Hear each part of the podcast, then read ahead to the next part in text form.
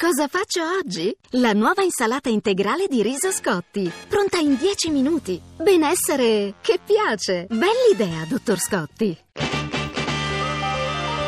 RAI GR1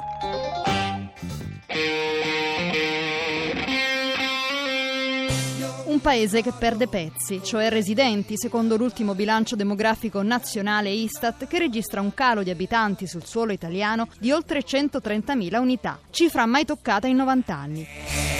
La spiegazione secondo me è da connettere alla crisi. Un numero crescente di famiglie può nutrirsi molto peggio di prima, può curarsi molto peggio di prima. A far crescere il saldo negativo anche l'aumento di mortalità, conseguenza naturale di un paese sempre più vecchio.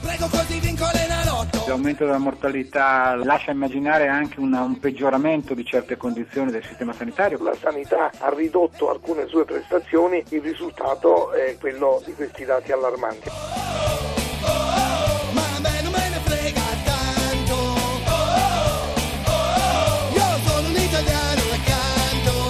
Scorso anno mi pare che siano emigrati circa 6.000 giovani laureati. Proprio nel momento in cui questi giovani possono restituire alla loro società quello che hanno investito, vanno all'estero. La bassa natalità deriva forse da una perdita di visione del futuro, siamo un po' più pessimisti e quindi insomma c'è questa idea del vabbè i figli li faremo ma magari un po' più avanti. Che bel miracolo italiano!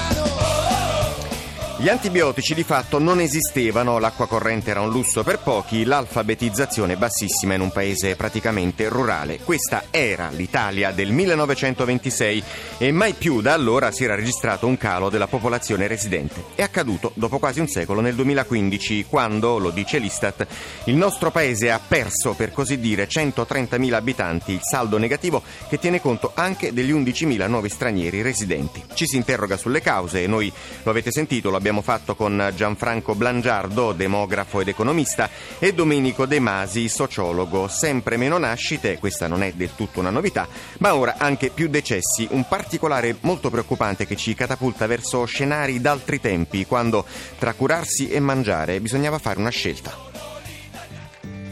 Le altre notizie, la possibile uscita della Gran Bretagna dall'Unione fa crollare i mercati, Renzi e giovani industriali, la riforma costituzionale cambierà il paese, la polemica di Davigo, presidente dell'ANM, l'autorità anticorruzione, strumento inutile, Berlusconi sarà operato martedì, in Forza Italia avverte nessun cambiamento, Venezuela nel caos, la popolazione affamata assalta i negozi alimentari, un morto negli scontri, gli europei di calcio, la Francia supera la paura, festa per la vittoria dei Bleu nella partita inaugurale, il libro di Hitler con il giornale, un fiume di polemiche da Roma a Gerusalemme.